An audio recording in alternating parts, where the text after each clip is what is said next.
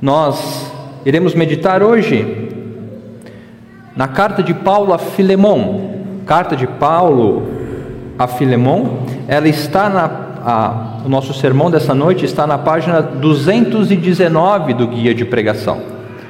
Esse guia de pregação ele foi elaborado para que os irmãos, aqueles que são membros da IPSA ou que nos acompanham pela internet e têm este guia em sua mão,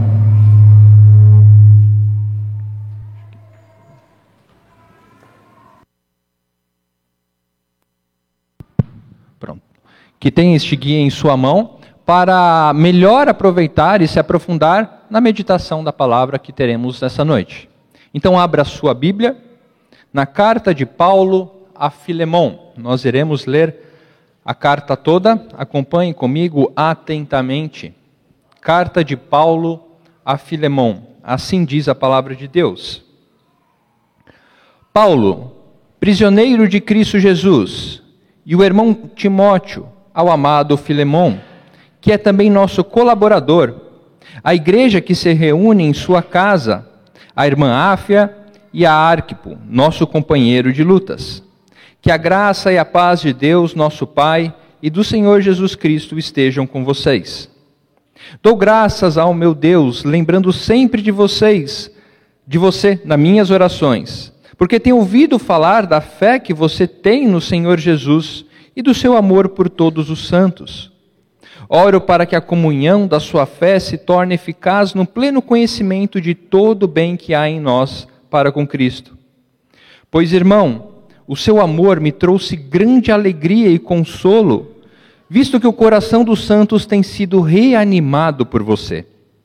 Pois bem, ainda que eu sinta plena liberdade em Cristo para ordenar a você o que convém ser feito, Prefiro, no entanto, pedir em nome do amor, sendo que sou Paulo, o velho, e agora também prisioneiro de Cristo Jesus. Faço um pedido em favor de meu filho Onésimo, que gerei entre algemas. Antes, ele era inútil para você. Atualmente, porém, é útil para você e para mim. Eu estou mandando de volta a você. Ele, quero dizer, o meu próprio coração. Eu queria conservá-lo comigo para que ele me servisse em seu lugar nas algemas que carrego por causa do Evangelho. Mas não quis fazer nada sem o seu consentimento, para que a sua bondade não venha a ser como uma obrigação, mas algo que é feito de livre vontade. Talvez ele tenha sido afastado de você temporariamente, a fim de que você o receba para sempre não como escravo, mas muito mais do que escravo, como irmão caríssimo, especialmente de mim e com maior razão de você, quer como ser humano, quer como irmão no Senhor. Portanto, se você me considera companheiro, receba-o como receberia a mim. E se ele causou algum dano a você, ou lhe deve alguma coisa, ponha tudo na minha conta. Eu, Paulo, de próprio punho escrevo isto: eu pagarei. É claro que não preciso dizer que você me deve a própria vida. Sim, irmão, que eu receba de você, no Senhor, este benefício. Reanime o meu coração em Cristo. Certo como estou da sua obediência, eu escrevo a você, sabendo que fará mais do que estou pedindo. E ao mesmo tempo, prepara-me também pousada pois espero que por meio das orações de vocês eu lhes seja restituído. Epáfras, prisioneiro comigo, em Cristo Jesus, Marcos, Aristarco, Demas e Lucas, meus colaboradores, mandam saudações a você. A graça do Senhor Jesus Cristo esteja com o espírito de todos vocês. Até aqui a palavra do Senhor. Vamos orar mais uma vez. Senhor, diante de ti nos colocamos como povo teu certo de que a Sua palavra é boa, perfeita, agradável, infalível, inerrante. Obrigado, Senhor. Dê-nos no Teu Santo Espírito um coração pronto para ouvir e para obedecer a Tua palavra. É isso que pedimos em nome de Jesus. Amém. Meus irmãos, a carta de Paulo a Filemão foi escrita por volta do ano 60. Ela fornece algumas informações históricas sobre a relação da igreja primitiva com a escravidão. A escravidão estava disseminada no Império Romano de uma forma muito ah, já instaurada. De acordo com algumas estimativas, ah, o grupo de escravos compunha quase 30% ou um terço da população total daquele período. No ponto de vista legal, os escravos eram considerados como propriedade do seu senhor.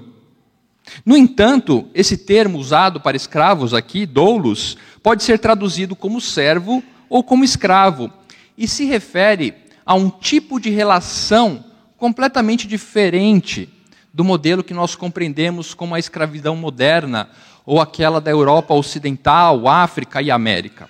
Aqui nós estamos falando de uma relação de escravidão, ou seja, esses homens não eram pessoas livres, mas de uma forma diferente. Vejam, 20 anos após o nascimento de Cristo, 20 anos depois de Cristo, o Império Romano ah, decretou uma lei que os escravos que fossem acusados de crimes teriam direito a julgamento. Não era também incomum que escravos aprendessem o ofício do seu servo para ajudá-lo de uma forma mais específica. Ou talvez escravos que recebiam responsabilidades e atribuições de grande valor, como tomar conta de todas as posses de seu senhor. Vejam que essa, essa relação de escravidão é completamente diferente da que nós conhecemos no tempo moderno, ou, como eu disse, centralizada na Europa Ocidental, África e América.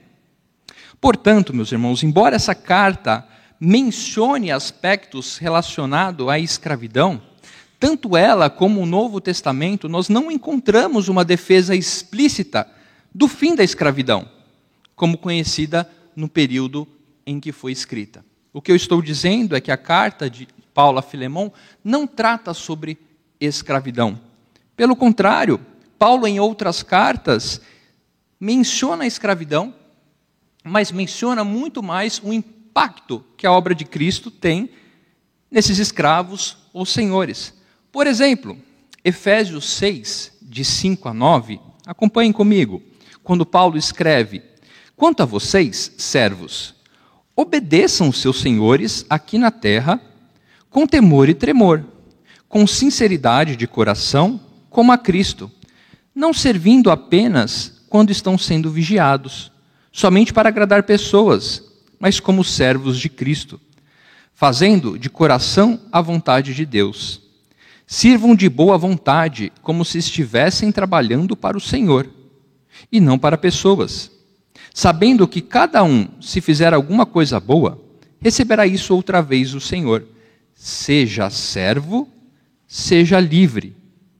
E vocês, senhores, façam o mesmo com os servos, deixando as ameaças, sabendo que o Senhor, tanto deles como de vocês, está nos céus e que ele não trata as pessoas com parcialidade. Ao escrever a sua primeira carta aos Coríntios, no capítulo 7, Paulo também menciona esse modelo. Cada um permaneça na vocação em que foi chamado. Você foi chamado sendo escravo? Não se preocupe com isso. Mas se você ainda pode tornar-se livre, aproveite a oportunidade. Dessa forma, meus irmãos, podemos afirmar que o assunto principal da carta de Paulo a Filemão não é a escravidão, mas a relação ou o impacto que a obra de Cristo tem na vida das pessoas que são redimidas por Cristo e têm que se relacionar. Ou seja, sobre os efeitos da obra de Cristo nas relações entre aqueles que por ele foram redimidos. Esta carta nos fala de uma única história de redenção. Embora ela trate de três indivíduos que nós vamos ver, ela está falando de uma única história de redenção. Três indivíduos que são afetados por essa obra redentora, de formas distintas, mas que caminham ao mesmo final. Você já deve ter visto aquele filme em que cenas, histórias são contadas em paralelo, em que um único evento afeta diversas pessoas que não se conhecem de formas diferentes, mas que levam ao mesmo objetivo. Embora essa carta tenha sido direcionada a uma pessoa específica, a Filemão, assim como Paulo escreveu, por exemplo, a Timóteo e a Tito, esta carta em específico, dentre todas as cartas escritas a pessoas, tem um caráter diferente, um caráter pessoal. Quando Paulo escreve a Timóteo ou a Tito, ele dá uma série de instruções do que Tito deveria fazer para a, liderar a sua igreja, Timóteo da mesma forma, mas aqui Paulo está tratando de um caráter peculiar entre Onésimo e Filemão. Mas essa carta ela não fica restrita a essas três pessoas. No versículo 2, se você voltar, na carta em que ele escreve a Filemão, ele saúda a igreja.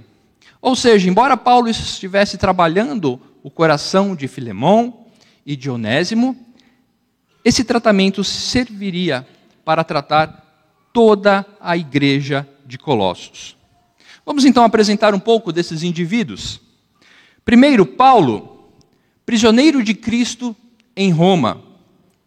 Paulo, ao escrever a Filemão, não escreve somente a Filemão, mas escreve também uma segunda carta, a carta que nós conhecemos de Paulo aos Colossenses. Sabe por que nós podemos aferir isso?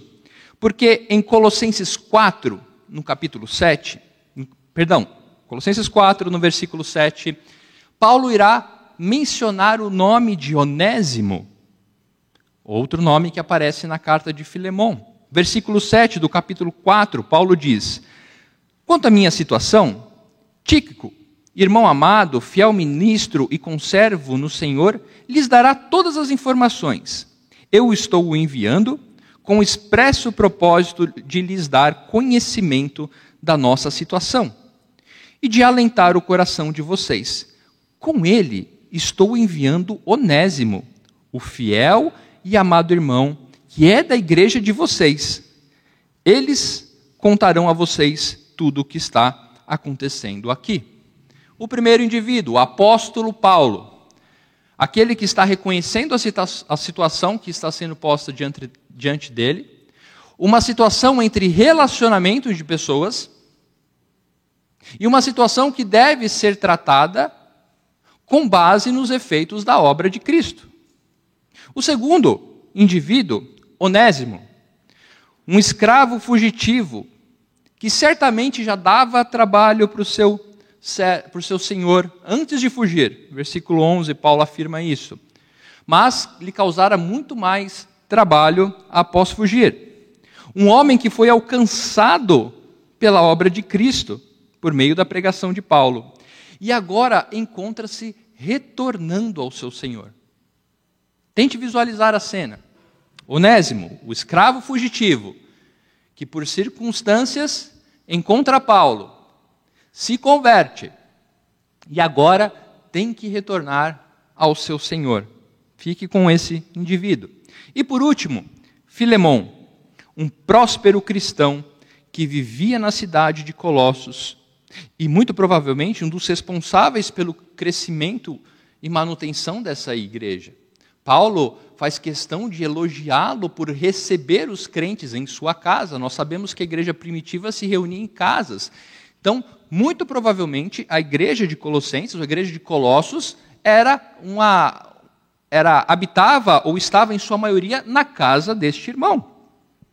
Um homem o qual Paulo se alegra em ouvir que a sua fé é notória pelo amor que ele expressa pelos seus santos. Vejam no versículo, no versículo 4 como Paulo deixa bem claro isso. Quando ele nos diz: Dou graças ao meu Deus, lembrando sempre de você nas minhas orações, porque tenho ouvido falar da fé que você tem no Senhor Jesus e do seu amor por todos os santos. Vejam que Filemão, um homem que provavelmente estava aguardando ansiosamente a carta do apóstolo Paulo, a mensagem tão esperada chega por meio de um mensageiro que não era esperado e, de certa forma, indesejado. Filemão estava aguardando que Paulo entrasse em contato com ele. Então, imagine dizendo: Filemão, chegou carta de Paulo. Que maravilha! Só que quem está trazendo é Onésimo. Quê? Esse escravo, fujão, provavelmente essa é a primeira vez que Filemão toma ciência do que aconteceu com esse escravo que lhe deu tanto trabalho. Pois bem, o texto tem a sua tônica ou a centralidade nos versículos de 8 a 21, a qual nós vamos nos deter. Eu gostaria que nós refletíssemos, à luz das Escrituras, qual o impacto, qual ou qual, quais os impactos da obra de Cristo são experimentados nas relações entre aqueles que são alcançados por essa obra. Como nós, redimidos em Cristo Jesus, nos relacionamos uns com os outros. O primeiro ponto é que o amor deve ser o princípio. O amor como princípio nestas relações.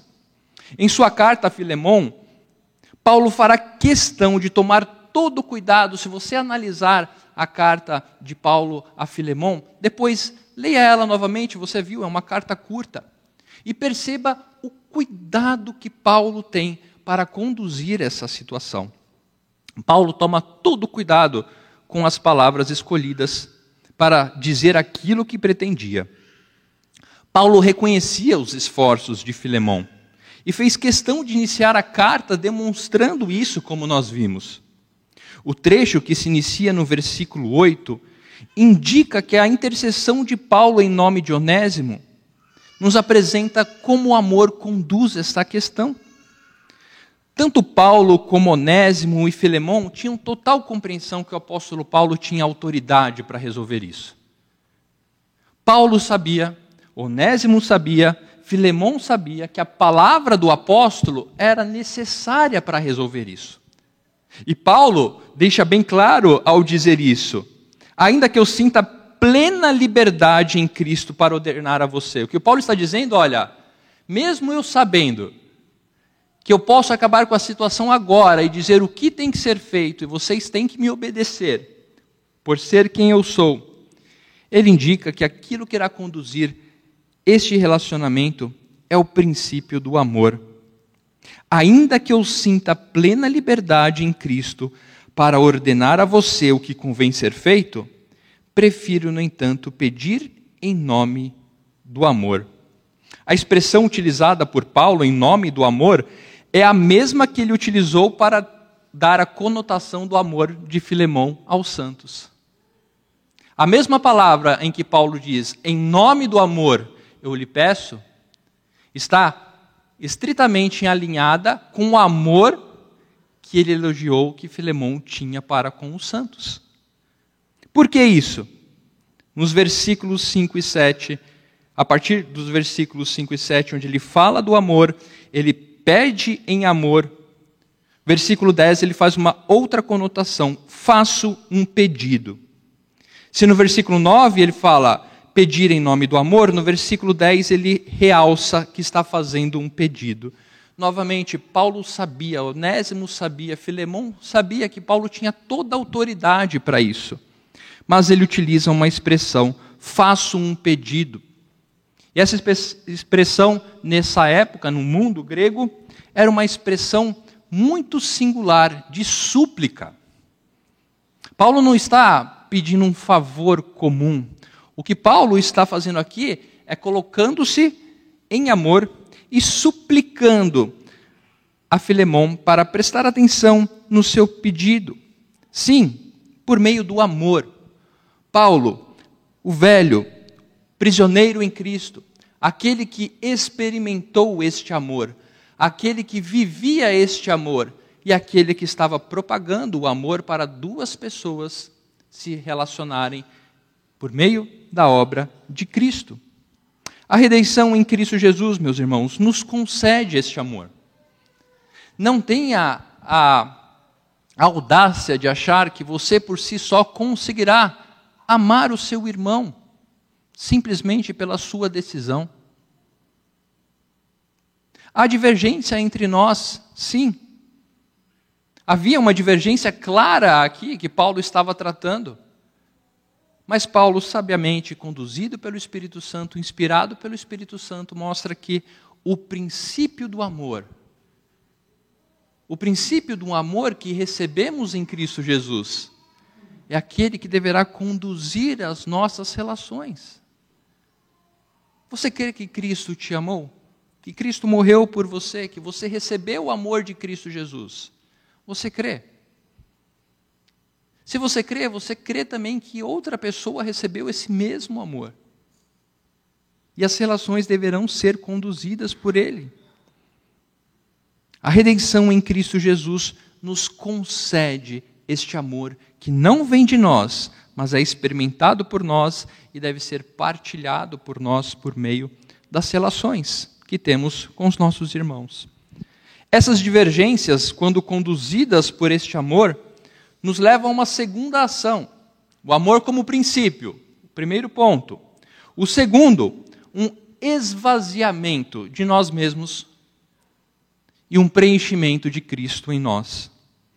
Paulo continuará a sua argumentação, sendo coerente com as palavras que disse. A expressão pedir, como eu disse, já demonstra isso. Paulo não precisava suplicar nada para Filemão e Onésio. Mas Paulo, como exemplo a estes dois, esvazia-se da sua autoridade. Esvazia-se do seu cargo de apóstolo e suplica a Onésimo, a Filemão, que tinha todo o direito e autoridade para decidir sobre a vida de Onésimo mas precisamente por ele ser conduzido em amor.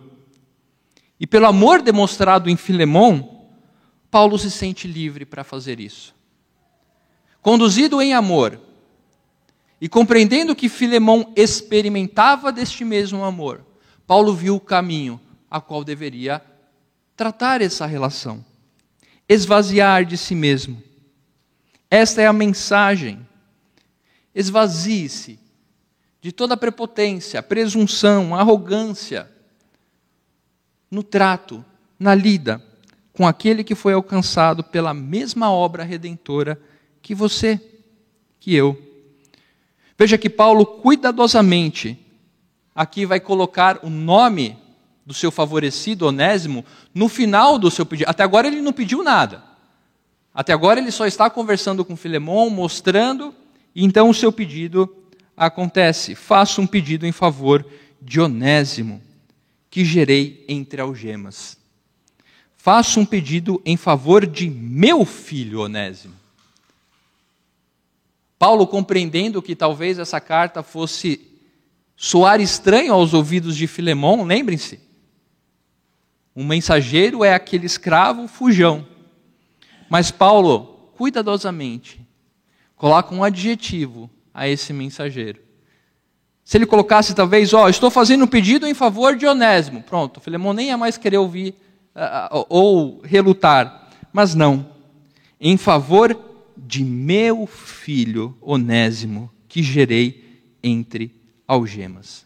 Eu creio que Paulo faz isso para não deixar dúvidas em Filemão a respeito de quem Onésimo agora era alguém que também se esvaziou, alguém que também foi trabalhado pela obra de Cristo Jesus em arrependimento, em nova vida.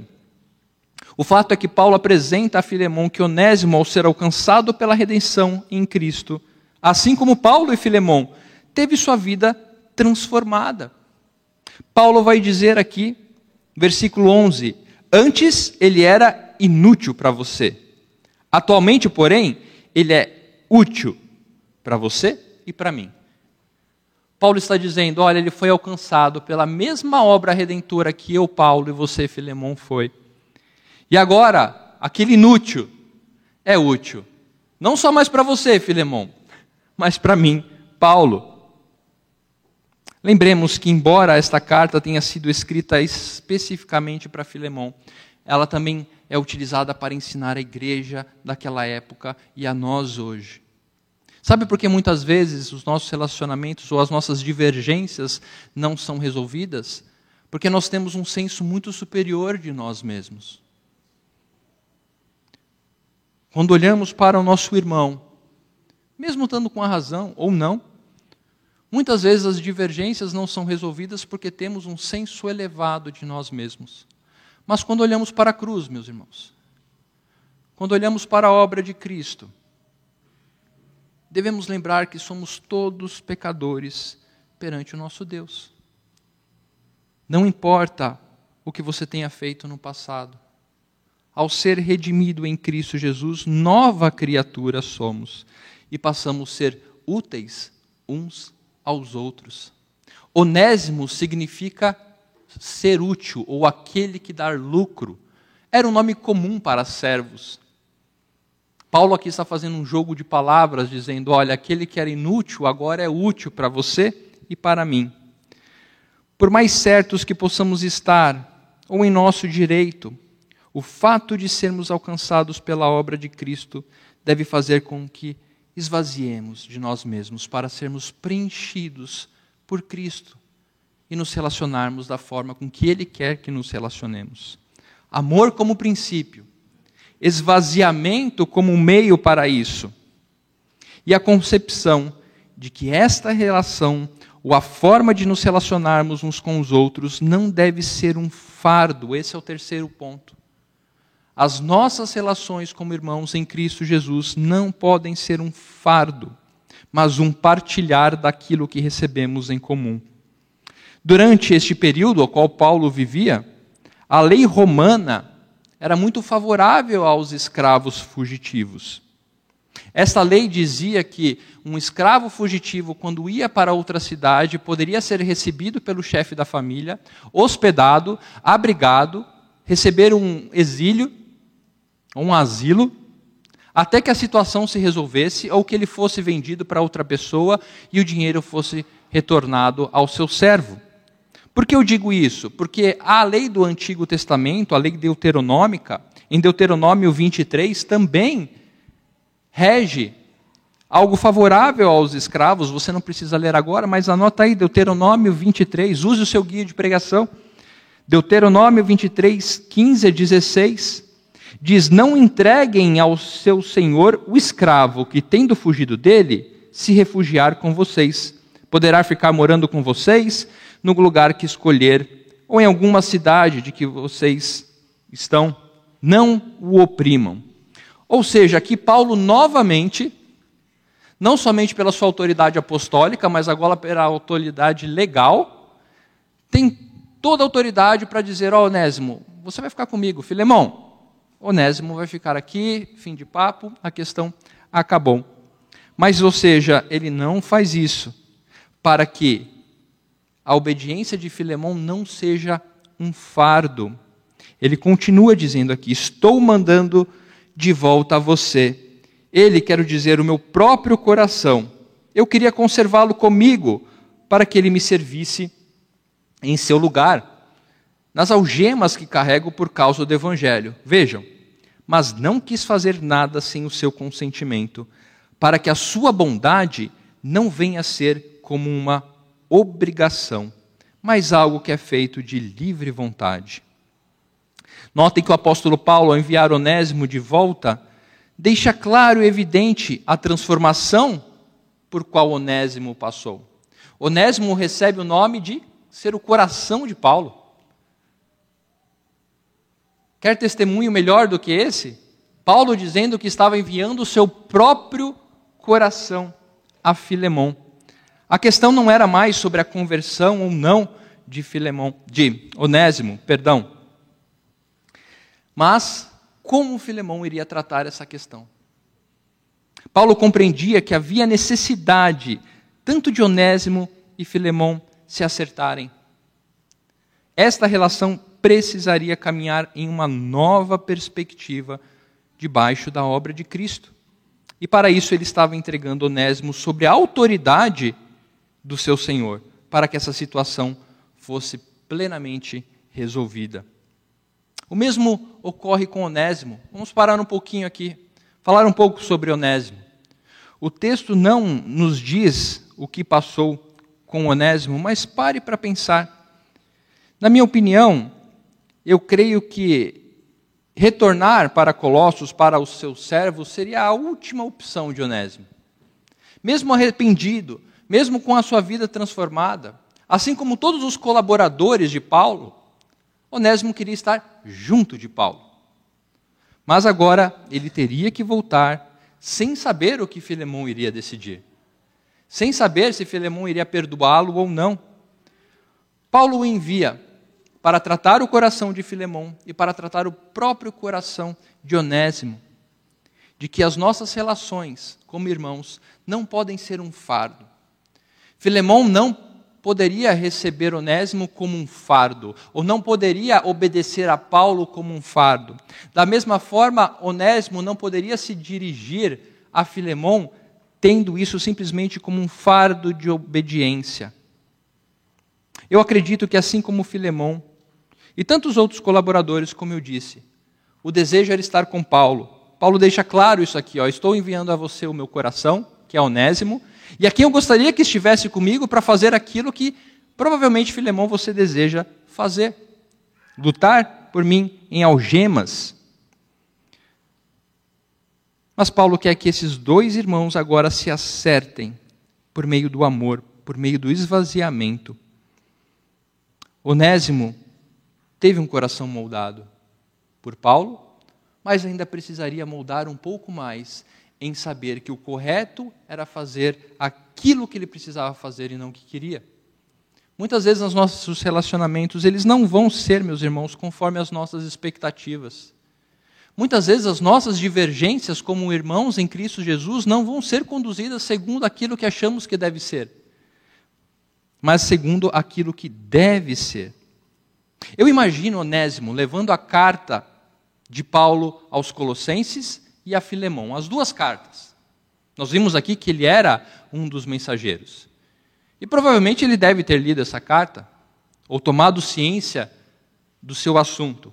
Quando ele vai para a carta de Paulo aos Colossenses, ele vê lá que Paulo está falando: olha, os servos continuem sendo servos, o escravo continua sendo escravo. Ele fala: deixa eu ver se tem alguma coisa melhor para mim na carta para Filemão. Quando ele chega para Filemão, ele não encontra Paulo dizendo absolutamente nada sobre liberdade ou libertação, mas simplesmente sobre perdão. Talvez ele estivesse esperando que Paulo exigisse, poxa, Paulo vai me mandar e com toda a sua autoridade ele vai resolver essa questão, ele vai dizer, olha, tem que se resolver, e quando ele vê que não, que Paulo entrega a Filemão, crendo no amor, que essa situação seria resolvida.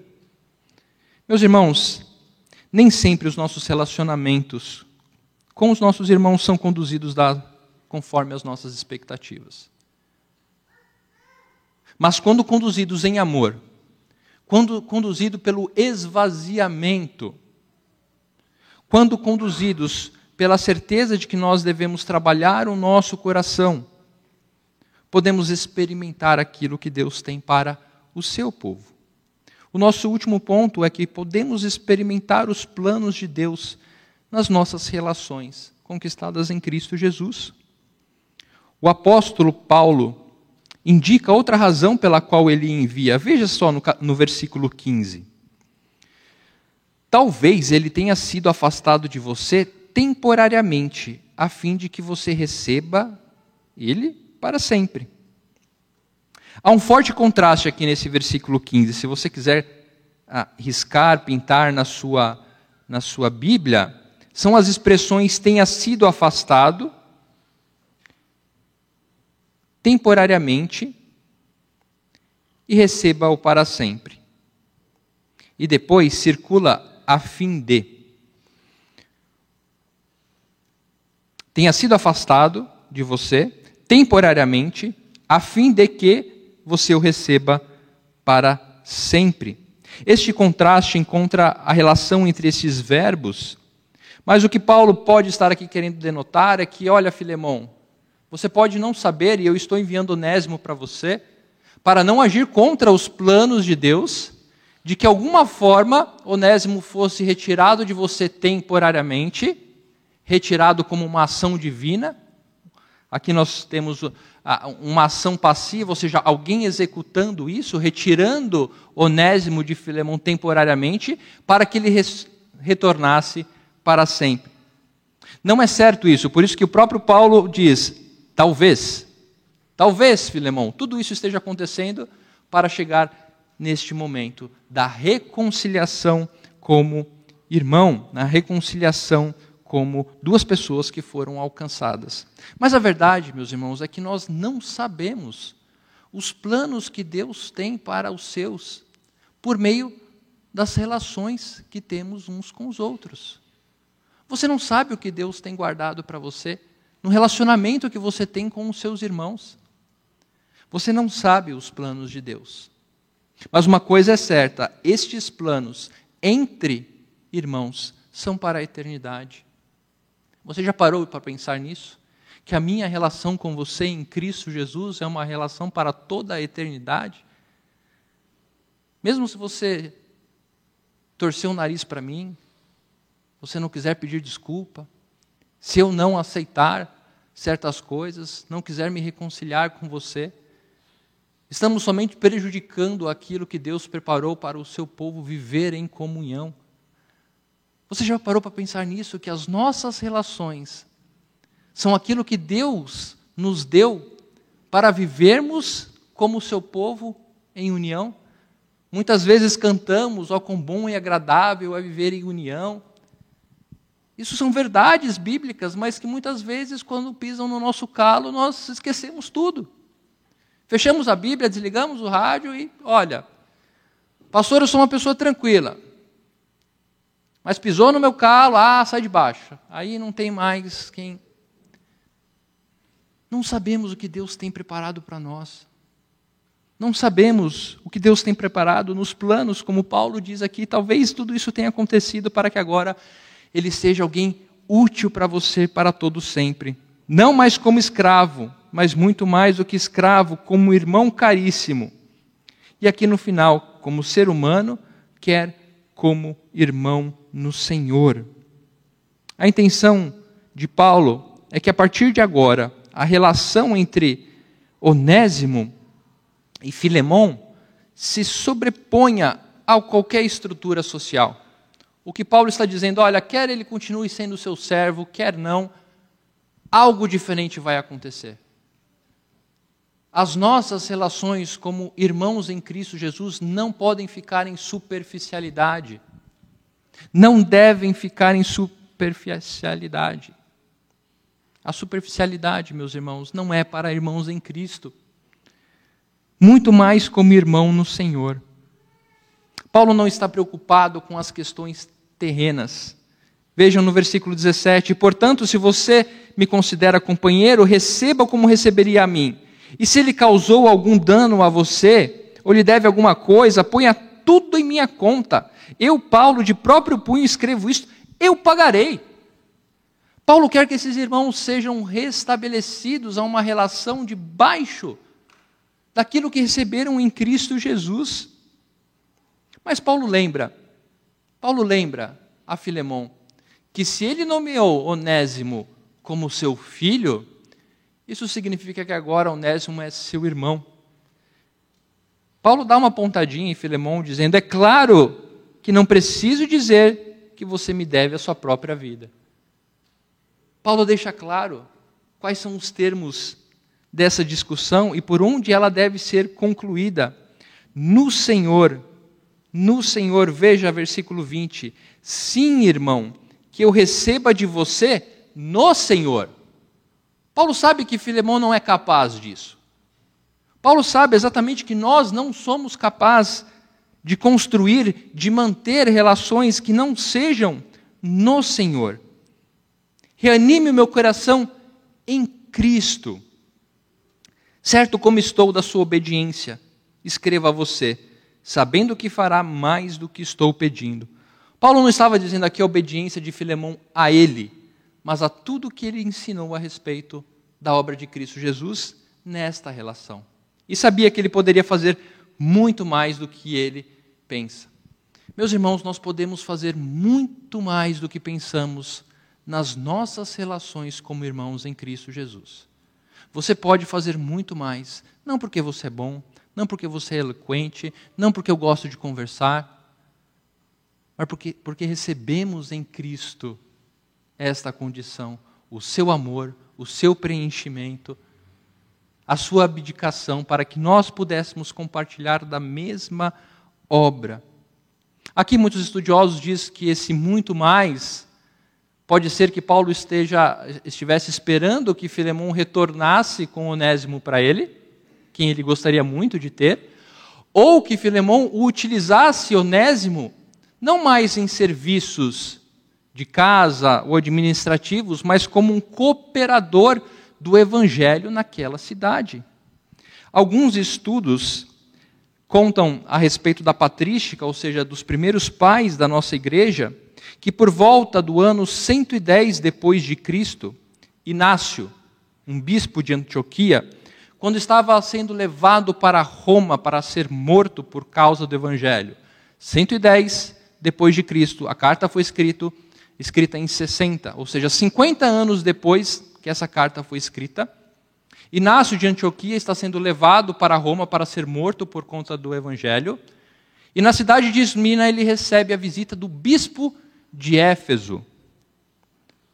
E ao escrever a carta de gratidão à igreja de Éfeso, ele nomeia esse bispo como Onésimo.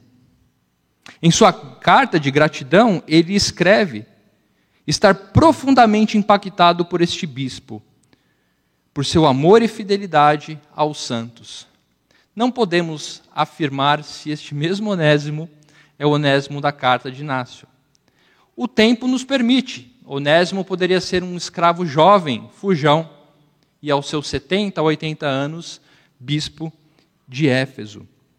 Mas a questão, meus irmãos, é que a verdade, a verdade que nós aprendemos aqui, é que as nossas relações nos ensinam a desfrutar ou como desfrutar e experimentar a obra de Cristo em nossas vidas.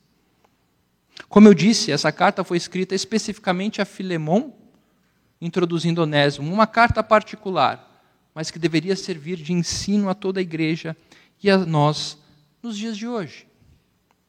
Algumas aplicações que nós podemos ter a respeito dessa carta para a nossa vida. O que fazer com isso que nós lemos? O que fazer isso nas relações que eu tenho com os meus irmãos em Cristo? Primeiro, não, que, não pense que a superficialidade é algo saudável para a sua relação com os seus irmãos em Cristo.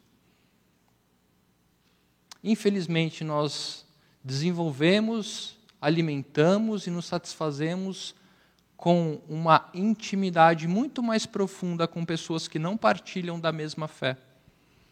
Isso demonstra que nós não estamos muitas vezes preparados ou dispostos a nos esvaziar, a ser útil, usando o termo de Onésimo, a ser útil uns para os outros, a deixar que o amor conduza as nossas relações. Portanto, os efeitos da obra de Cristo em nossa vida são para experimentarmos aquilo que recebemos na cruz de Cristo. O princípio do amor não é algo opcional na nossa relação. Não é opcional, mas é base.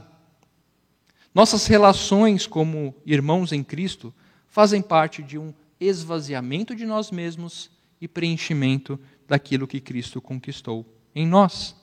E por último, o fato de não sabermos os planos de Deus para os nossos relacionamentos com os irmãos não nos permite não considerar que algo que Deus nos deu, o relacionamento, é algo para que a sua igreja seja fortalecida até que ele volte.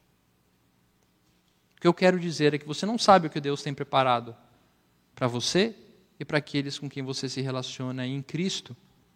Mas saiba que aquilo que você faz é o meio pelo qual Deus está preparando a sua igreja para vir buscá-la. Repense a sua relação com seus irmãos em Cristo.